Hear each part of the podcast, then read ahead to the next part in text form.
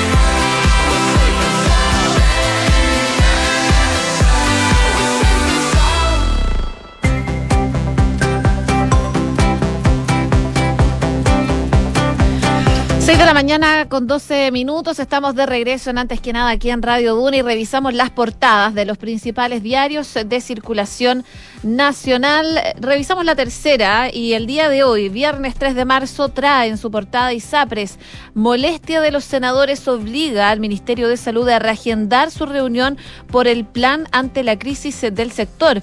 El eh, controlador de Cruz Blanca también provisiona más de 100 millones de dólares para hacer frente al fallo judicial por la tabla de factores. Un tema entonces que sigue presente, se está viendo cómo solucionar este tema, pero eh, esta reunión que estaba agendada para hoy día y que iba a encabezar la ministra de Salud, Jimena Aguilera, finalmente fue postergada para el día martes de la próxima semana, según lo que eh, se ha comentado. También se destaca el telefonazo de la diputada May Torsini a Carabineros que está complicando a Revolución Democrática. Ayer también se le preguntaba al fiscal nacional a la salida de la moneda sobre esta situación. Él requirió un informe por la autodenuncia que ya había anunciado la diputada tras este telefonazo.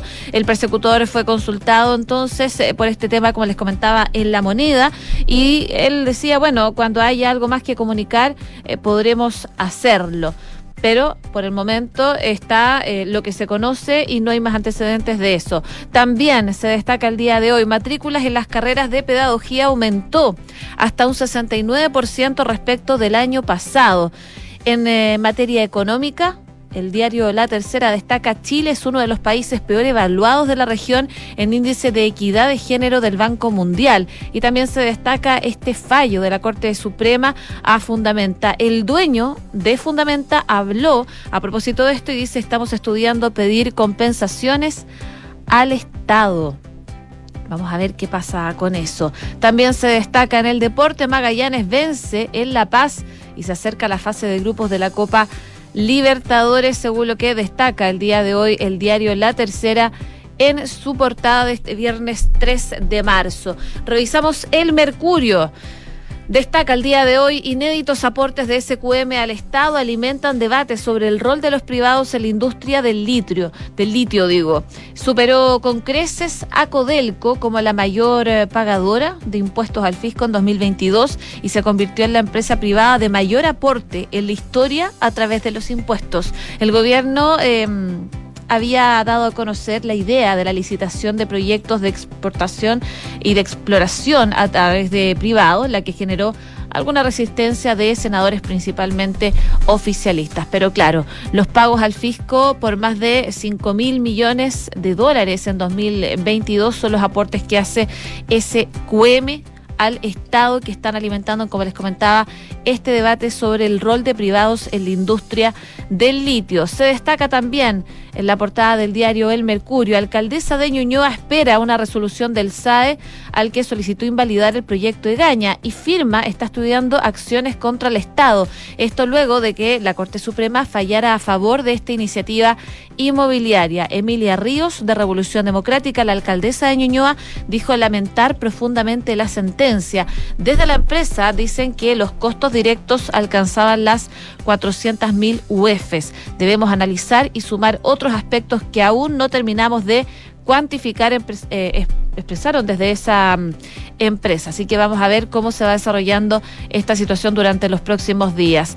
También se destaca miembros de la comisión de experta que evalúa pedir más tiempo para presentar sus propuestas a la norma en el proceso constituyente. Eh, probablemente van a pedir entonces más tiempo. El reglamento les da 15 días para ello y algunos creen necesario ampliarlo al menos a 30. Vamos a ver qué pasa ahí. Eh, mientras, por supuesto, les cuento que tras la molestia de algunos parlamentarios, el Ministerio de Salud está ajustando la agenda por la crisis en la CISAPRE. Se suponía que se iban a reunir hoy día. Eh, con ex autoridades eh, y con personas expertas a propósito de este fallo de la Corte Suprema. Pero finalmente la cartera decidió postergar hasta el martes la reunión eh, con académicos que estaba prevista para hoy día y citó a un almuerzo para el lunes a senadores y diputados que estaban bastante molestos al enterarse de esta situación. También se destaca uso de inteligencia artificial marca exposiciones de candidatos a cupo de la Corte Suprema. El Pleno ya elaboró la quina. Los elegidos fueron Juan Manuel Muñoz, Jessica González, eh, Marcia Undurraga, Roberto Contreras eh, y Omar Astudillo. También en noticias internacionales, eh, presentes en la portada del Mercurio, dice presidente de Ecuador presionado por baja aprobación, posible juicio político y criminalidad. Así está la situación de Guillermo Lazo en Ecuador. Ex jefes de Estado de la región manifestaron, por supuesto, su preocupación por la mm, intención de los partidos opositores de destituir al mandatario sin eh, bases, dicen, jurídicas eh, solicitadas. Vamos a ver entonces cómo se va desarrollando eso en, eh, en ese país con Lazo. Y también se destaca, como no, la autodenuncia ante el Ministerio Público de la diputada May Torsini. Eh, que está enredando, por supuesto, al oficialismo este llamado telefónico que hizo a carabineros a propósito de una detención al ex futbolista eh, Jorge Mago Valdivia. En otras informaciones, se destaca el Mercurio, tres años del COVID en Chile. Las cifras de la pandemia en este periodo se han registrado 64 mil muertos y más de 5,1 millones de contagiados en la radiografía que hace el Mercurio a propósito del COVID-19. Y por último también eh, destacar en otras informaciones, no pudo Garín, Sebastián Báez logró una cómoda victoria y lo sacó del ATP de Santiago lamentablemente. Y eh, en otras informaciones, buceando con tiburones, joven explorador argentino especialista en fotografiar especies submarinas se convirtió en referente del cuidado del medio ambiente. Parte de lo que destaca la prensa nacional el día de hoy en sus principales portadas. 6 de la mañana con 19 minutos. Seguimos revisando informaciones, pero siempre acompañado de buena música aquí en Antes que nada. Seguimos con Bangles.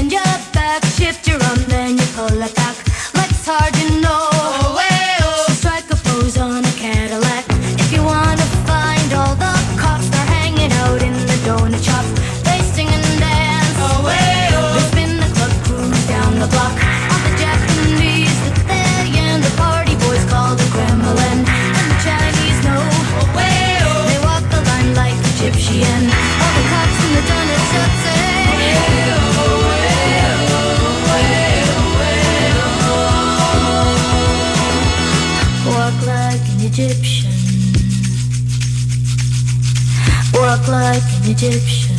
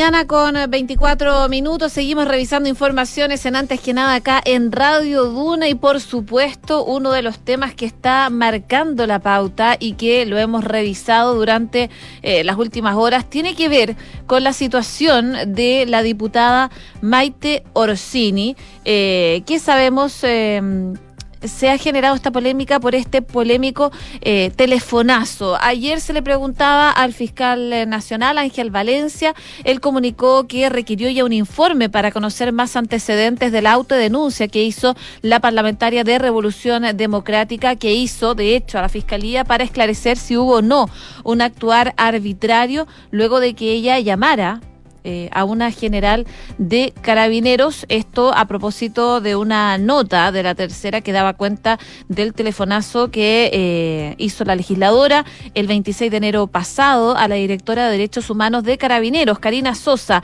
para ponerla en contacto con el exfutbolista Jorge Mago Valdivia por un eh, presunto acto ilegal y arbitrario en su contra en un procedimiento policial donde se habrían vulnerado sus derechos. Frente a esa situación es que Orsini, eh, sabemos, se autodenunció a la Fiscalía para que sea el órgano persecutor eh, que investigue y eventualmente descarte que haya cometido un acto de corrupción. Sobre dicho tema, el fiscal nacional fue consultado respecto del indagatorio y sobre la investigación Valencia respondió que él requirió ya todo un informe sobre la situación, pero dice que no tiene todavía mayores antecedentes. Y una vez que lo hayamos podido revisar, podremos tomar alguna revisión si corresponde, dice en su competencia como fiscal nacional hacerlo. Cuando haya algo más que comunicar, lo vamos a poder hacer, decía el fiscal Valencia. La situación de la diputada de Revolución Democrática entró de lleno también en la arena política, ya que la bancada de la UDI anunció que está evaluando pedir llevarla a la Comisión de Ética y suspender su participación en la Comisión de Seguridad Ciudadana. Incluso desde el gobierno salieron a referirse al tema, limitándose a asegurar que eh, ellos le dejan a la justicia la definición. Eso fue precisamente lo que dijo la ministra de las Express, Ana Lía Uriarte. Bueno, en nada personal, acá en Duna estuvieron hablando con el senador y presidente del Partido de Revolución Democrática, Juan Ignacio Latorre, y se refirió al malestar dentro de la colectividad por este episodio de la diputada Orsini. respaldar una acción, una primera acción, no, no, no sé si es la última, pero la primera acción que eh, eh, respaldamos públicamente, que es esta autodenuncia en el Ministerio Público y que se investigue que sea el Ministerio Público el que diga si esta acción que hace la, diputada, este telefonazo eh, a carabineros, en el fondo constituye, puede constituir una irregularidad, una falta o un eventual delito. Hay entonces las declaraciones del senador y presidente de Revolución Democrática a propósito de la situación que envuelve a la diputada Maite Orsini. Ellos dicen, bueno, respaldamos la autodenuncia, que sea el Ministerio Público eh, el que decida si el telefonazo constituye una irregularidad, una falta, un delito. También está la parte ética, donde también se solicitaron antecedentes, fue lo que dijo el senador Latorre a propósito de esta polémica que ya eh, está en la arena política, por supuesto. 6 con 28. Hacemos una breve pausa comercial en antes que nada y seguimos revisando informaciones acá, el 89.7.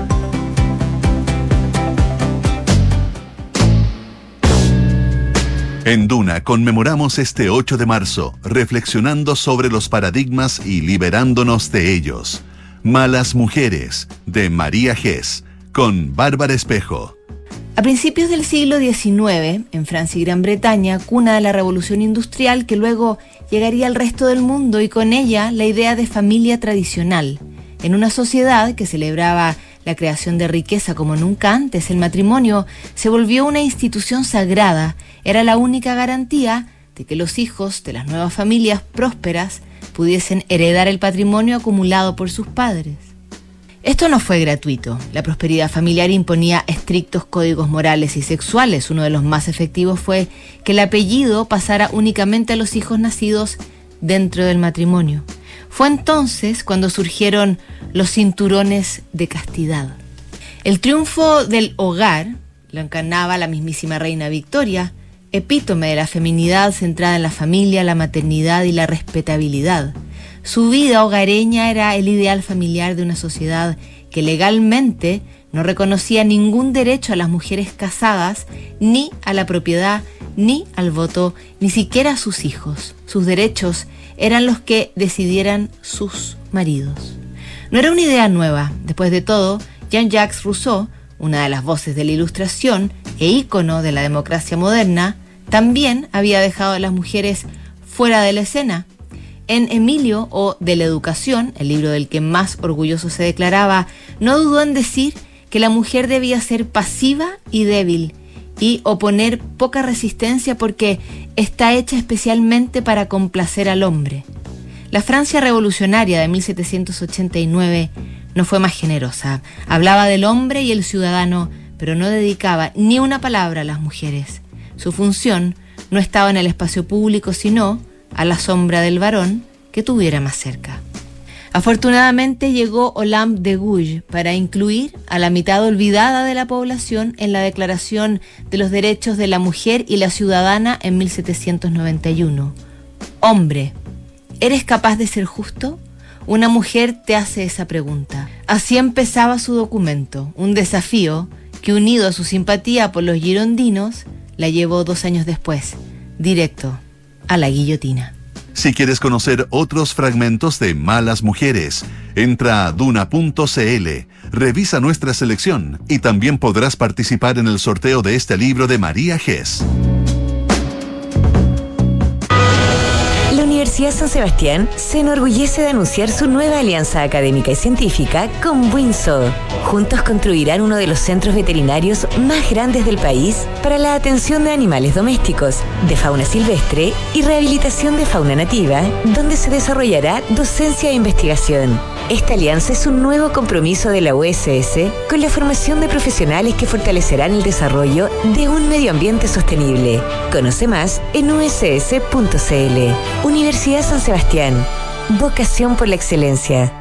Un incendio lo podemos prevenir entre todos, porque cuidar el barrio es una de nuestras grandes tareas. Por eso, ante una emergencia, debemos estar todos coordinados y definir previamente qué debemos hacer para ayudarnos como comunidad. Si ves humo o fuego cercano a tu casa, activa las alertas que hayan definido junto con tus vecinos y vecinas, como utilizar un silbato y llama de inmediato a bomberos al 132 o a CONAF al 130. Aprendamos y no prendamos. Juntos podemos evitar una tragedia. El MINBU lo hacemos todas y todos. Ministerio de Vivienda y Gobierno de Chile. ¿Quieres invertir directamente en el extranjero? Hazlo con Principal en nuestra plataforma internacional de inversiones, donde podrás proteger tu patrimonio eligiendo la alternativa que más te acomode. Acceder a Pershing con portafolio 100% en el extranjero. Seleccionar tus propios fondos de las mejores administradoras del mundo o elegir alguno de los portafolios construidos por nuestros expertos usando la red internacional de fondos más grande del mundo. Invierte en el extranjero. Invierte en Principal. Principal, expertos en nuestro mundo para que tú te enfoques en el tuyo. La rentabilidad es fluctuante, por lo que nada garantiza que las rentabilidades pasadas se mantengan en el futuro. A ver, ¿qué le vamos a poner?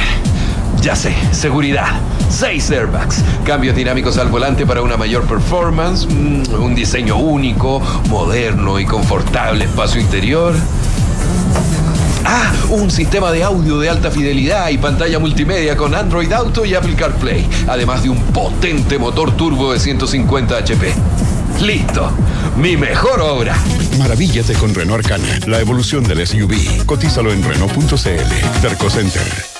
Oye, mamá, mañana tengo presentación en el colegio. Ay, siempre me avisas a última hora, mi amor. En mis tiempos estaba Icarito para salvarnos, pero ahora no sé. ¿No te enteraste? Volvió Icarito con todo el material renovado para salvarnos. Lo que estabas esperando, este 2023 vuelve Icarito, el mejor ayuda a tareas para todo el año escolar en enseñanza básica y ahora en enseñanza media también. Ingresa a icarito.cl y descubre todo el contenido desarrollado por expertos en ocho asignaturas y con todo el material audiovisual que necesitas. Nos vemos en www.icarito.cl.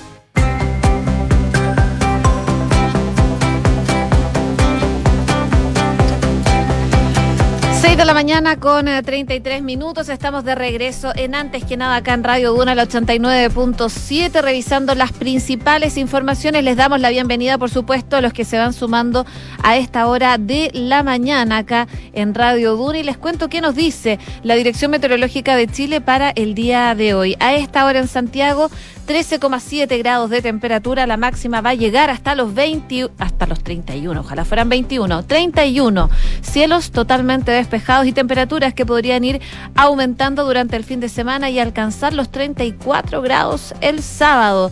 Si nos vamos a Viña del Mar y Valparaíso, donde nos pueden sintonizar en el 104.1 a esta hora, eh, hay cielos cubiertos, está bastante nublado, pero la máxima va a llegar hasta los 18 grados acompañado de nubosidad parcial. El fin de semana podrían aumentar las temperaturas, superar los 20 grados, sobre todo el sábado que alcanzaría los 22, pero despejado, despejado no se ve el fin de semana, según lo que nos dice la Dirección Meteorológica de Chile. En Concepción, donde nos sintonizan en el 90.1, a esta hora 14 grados máxima de 22. Cielos eh, principalmente despejados y se suman vientos de entre 25 a 40 kilómetros por hora. El fin de semana las máximas van a estar en torno a los 24 grados de temperatura. Y si nos vamos a Puerto Montt, donde nos escuchan en el 99.7, 14 grados máxima de 17. Cubierto con lluvia débil y va a estar durante la tarde principalmente cubierto. Las nubes se quedan durante el fin de semana, las máximas van a ir en aumento, van a alcanzar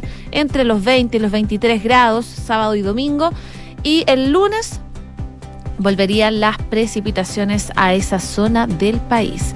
Como siempre, hacemos un resumen de las principales informaciones que están ocurriendo en Chile y el mundo en los titulares.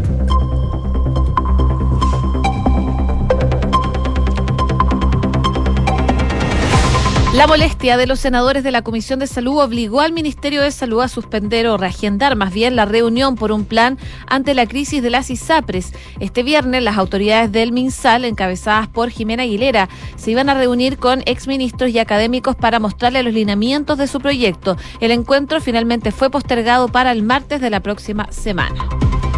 RN se sumó a la UDI y descartó la presencia de figuras presidenciales en la campaña para el Consejo Constitucional. El presidente de la colectividad, el senador Francisco Chaguán, enfatizó que al igual que la UDI, que la campaña se va a centrar en los rostros que van a competir por un cupo al órgano en la elección fijada para el 7 de mayo. El fiscal nacional requirió un informe por la autodenuncia de la diputada Maite Orsini tras el telefonazo al general, eh, a una general de carabineros. El persecutor fue consultado sobre el tema la salida de la moneda y él aseguró que cuando haya algo más que comunicar lo podremos hacer. El gobierno designó a la abogada e investigadora Lidia Casas para integrar la Comisión Interamericana de Derechos Humanos. La doctora en Derecho de la Universidad de Ottawa actualmente encabeza el Centro de Derechos Humanos de la Universidad Diego Portales. La alcaldesa de Ñuñoa esperará la resolución de eh, del CEA al que le solicitó invalidar el proyecto de Gaña y la firma está estudiando ya acciones contra el Estado. Emilia Ríos, de Revolución Democrática, dijo lamentar la sentencia de la Corte Suprema que falló a favor de esta iniciativa de la inmobiliaria. El alcalde de Rancagua no dice no haber cometido ningún acto de corrupción. A Juan Ramón Godoy se le está investigando por los delitos de fraude al fisco y negociación incompatible. Esto a raíz de un informe de la Contraloría que detectó irregularidades en algunas compras públicas llevados a cabo en el municipio. Todos los multifondos de las AFP registraron eh, resultados negativos en febrero. De todas maneras, los fondos más riesgosos fueron los que tuvieron un mejor rendimiento el mes pasado. En noticias del mundo, López Obrador anunció un plan contra la inflación en América Latina. El presidente de México habló por teléfono con Lula da Silva de Brasil, Gustavo Petro de Colombia, Alberto Fernández de Argentina y Miguel Díaz Canel de Cuba para eliminar aranceles y facilitar el comercio. Registraron la estación de trenes de Larissa en Grecia tras el accidente que dejó 57 muertos. La catástrofe provocó una ola de indignación por los fallos en la red ferroviaria.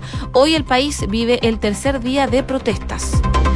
Y en el deporte, el chileno Cristian Garín no pudo en un duelo contra el argentino Sebastián Báez y quedó eliminado de los octavos de final del ATP de Santiago. Esto por parciales 4-6 y 3-6 en una hora y 30 minutos de juego. 6 de la mañana con 38 minutos. Comenzamos la mañana informados en Antes que nada con Josefina Stavrakopoulos. Y hay otra piedra en el zapato entonces para el Ministerio de Salud, a menos de tres meses de que se cumpla el plazo dispuesto por la Corte Suprema para que eh, la Superintendencia de Salud defina cómo se va a implementar el fallo que ordena que las ISAPRES apliquen una tabla de factores única para todos sus afiliados. La cartera había dispuesto para hoy día una reunión con expertos para explicar su postura. Sin embargo, eh, la jornada fue reagendada tras las críticas de algunos senadores, sobre todo de la Comisión de Salud, quienes se mostraron molestos por esta agenda paralela.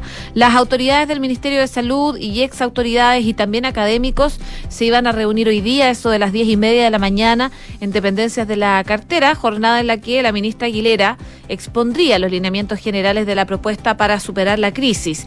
Entre los asistentes estaría el ex ministro Enrique París, el expresidente de la Cámara mm, de Diputadas y Diputados, el doctor en Salud Pública, Marco Antonio Núñez, el ex subsecretario de Redes Asistenciales, Ricardo Fábrega, y el ex jefe de la cartera sanitaria, Osvaldo Artaza. Según Artaza, ellos querían marcar énfasis en lo que es el foco del plan, que debe estar puesto en torno a mejorar la capacidad de FONASA de ofrecer una mejor cobertura y protección financiera en la modalidad con prestadores privados a través de la oferta de seguros complementarios. No obstante, al conocerse la cita, senadores de oposición, sobre todo como Francisco Chaguán, Javier Macay y Felipe Cast, levantaron la voz e hicieron ver su molestia en la sesión en la Comisión de Salud desarrollada el miércoles en el eh, Congreso. Chaguán, que es el presidente de esa instancia, decía que la sesión que mm, que el contacto con el MinSal ha sido constante, pero que no han recibido comentarios ni propuestas durante las últimas semanas.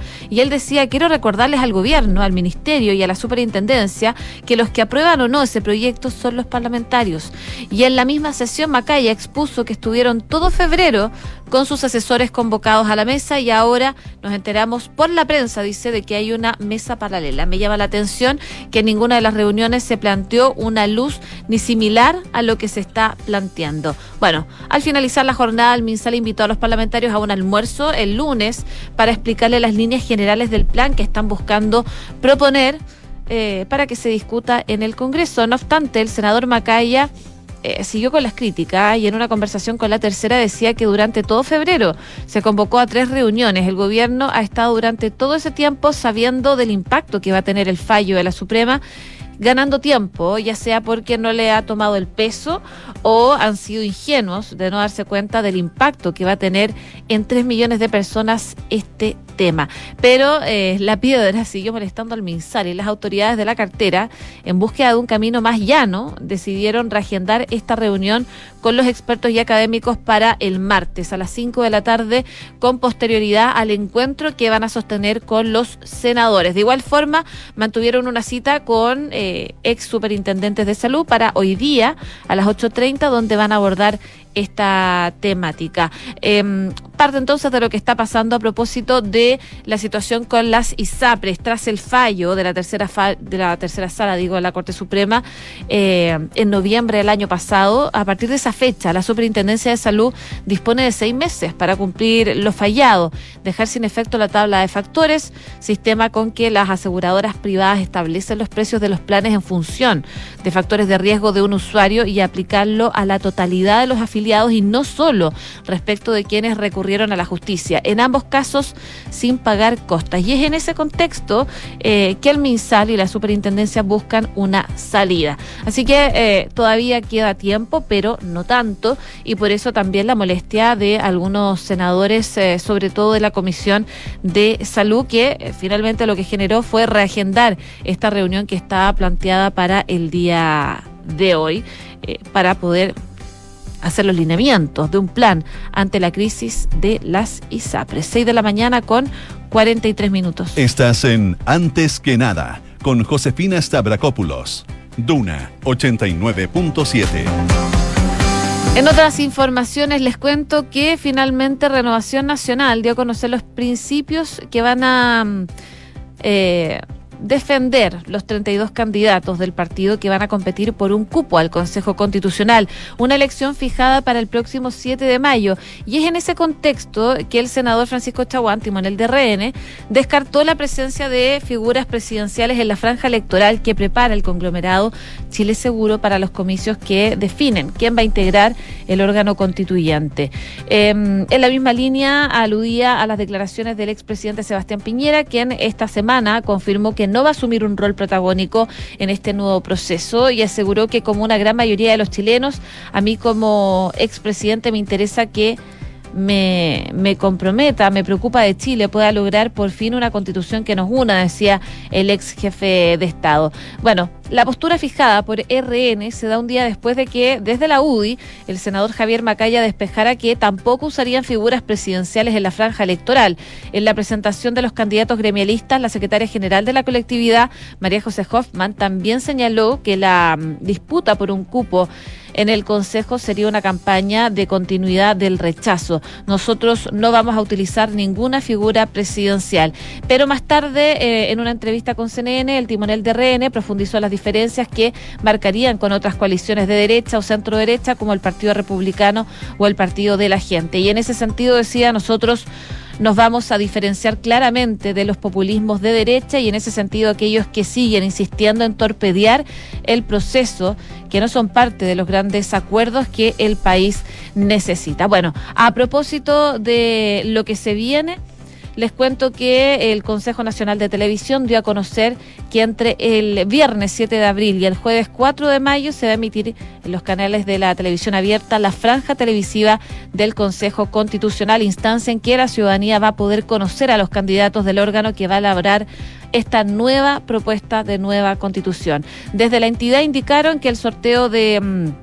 aparición y acreditación de los participantes se va a realizar en la segunda quincena de marzo y además el plazo de recepción de material audiovisual de estas candidaturas comenzará a realizarse desde el martes 4 de abril, 6 de la mañana con 45 minutos. Estás escuchando Antes que nada con Josefina Stavrakopoulos en Duna. Y ya está con nosotros Rodrigo Álvarez para adelantarnos qué se viene en Duna en Punto. ¿Cómo estás, Ro? Josefina Stavrakopoulos, ¿cómo te va? Buenos días. Eh, en esta jornada de día viernes, varias cosas que analizar, como por ejemplo eh, el caso de la diputada Mike Torsini se transformó en una verdadera bola de nieve al punto que Rosa, o definitivamente podríamos decir, llega a instalarse en los tres poderes del Estado.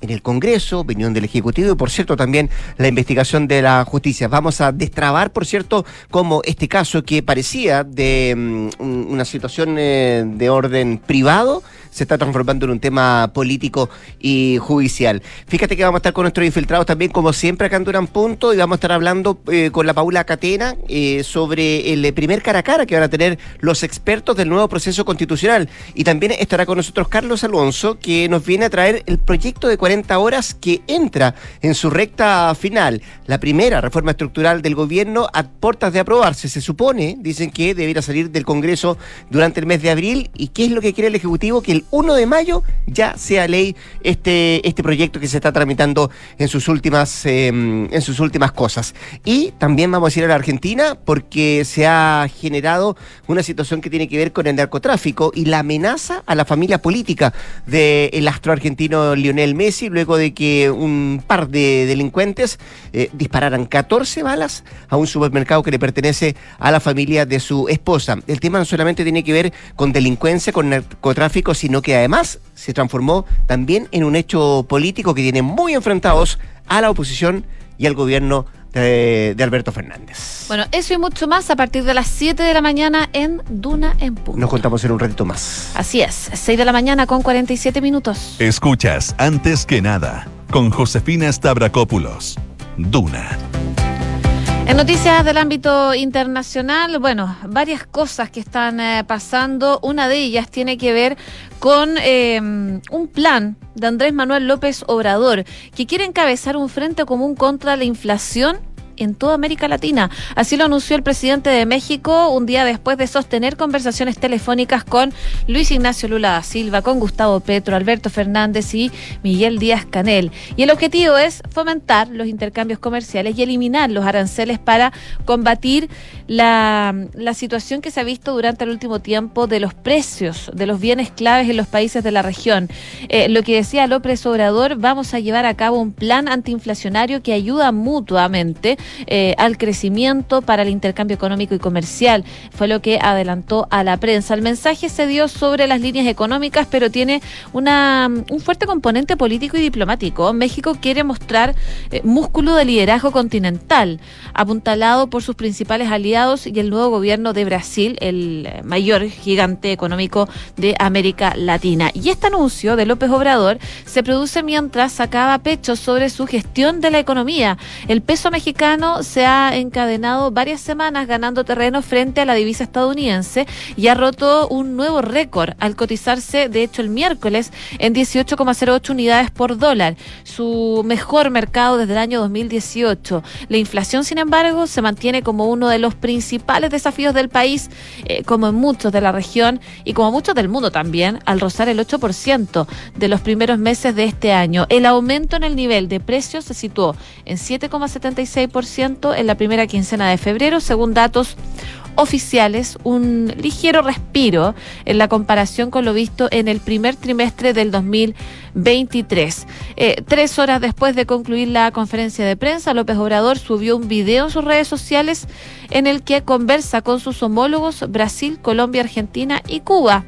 Eh, y por supuesto detalla parte de lo que conversaron con estos mandatarios. El gobierno mexicano ha apostado por dar una segunda vida al mecanismo regional como la comunidad Estados Latinoamericanos y Caribeños y la Alianza del Pacífico para enfrentar desafíos como el estallido de la pandemia y la crisis económica, pero también para hacer una alianza común en el terreno político. Vamos a ver qué resulta de eso. Y también nos vamos unos minutos a Grecia porque la estación de ferrocarril de Larissa en Grecia fue allanada hoy día por la policía como parte de la investigación sobre las causas del accidente entre dos trenes ocurridos durante la noche del martes. Según lo que dice la policía es que sigue en curso y forma parte de la investigación. Eh, se han incautado de todos los documentos que puedan ayudar a esta investigación. El accidente ferroviario ocurrió en las líneas que van de Atenas a Tesalónica. Eh, dejó al menos 57 muertos y ha atribuido eh, este accidente a un error del jefe de la estación de Larissa, la ciudad más cercana al lugar del siniestro. Una fuente judicial eh, decía que las pesquisas buscan depurar responsabilidades penales en caso de ser necesario como miembros de la dirección de la empresa Hellenic Train, la compañía ferroviaria griega, propiedad de la sociedad pública italiana Ferrovie dello Stato. eh, detenido tras el suceso y acusado de homicidio culposo y heridas, el abogado del jefe de la estación de Larissa, de 59 años, dijo que su cliente reconoció su error, pero también evocó otros factores. Dice, mi cliente ha asumido su parte, pero no hay que concentrarse en un árbol cuando detrás hay un bosque. La televisión local dice que el jefe de la estación había sido nombrado hace apenas 40 días y pasó una formación de solo meses.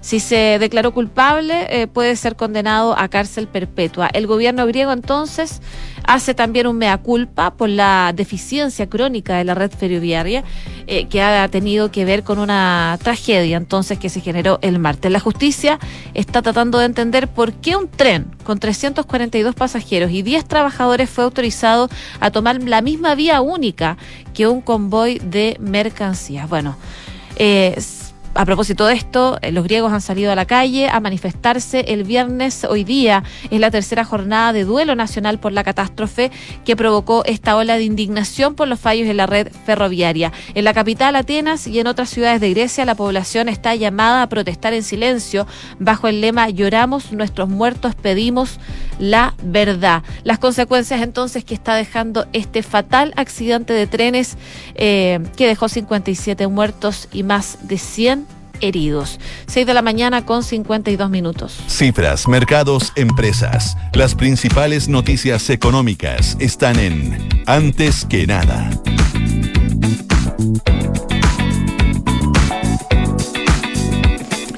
En el ámbito económico, les cuento que uno de los proyectos estructurales de la agenda laboral, que avanzó de manera sigilosa pero rápida en el Congreso, fue el que reduce la jornada laboral de 45 a 40 horas semanales. A fines de agosto del año pasado, el gobierno presentó una serie de indicaciones a esta moción parlamentaria impulsada por eh, la en ese entonces diputada y actual ministra Camila Vallejo y Carol Cariola. Y fue la Comisión de Trabajo del Senado la instancia encargada de analizar esta iniciativa. Así, después de cinco meses, esa comisión la aprobó y despachó en su totalidad con los votos a favor de la oposición, representada por Luciano Cruzcoque, Rodrigo Galilea, eh, Iván Moreira. Pero para obtener ese logro, el Ejecutivo tuvo que hacer varias modificaciones que no estaban dentro de los planes originales. Desde el oficialismo, en tanto, los votos estuvieron por parte de Loreto Carvajal del PPD y Gastón Saavedra del PS. El más sustancial de los cambios fue la incorporación de nuevas medidas de flexibilidad que apuntan a la posibilidad de que la jornada ordinaria de 40 horas se cumpla en un promedio de hasta cuatro semanas, con un máximo de 45 horas semanales. En caso de que el trabajador sea sindicalizado, la empresa deberá contar con acuerdo del sindicato para implementar esta fórmula. De esta manera se quiere mm, relevar la titularidad sindical que estos temas sean negociados de manera colectiva.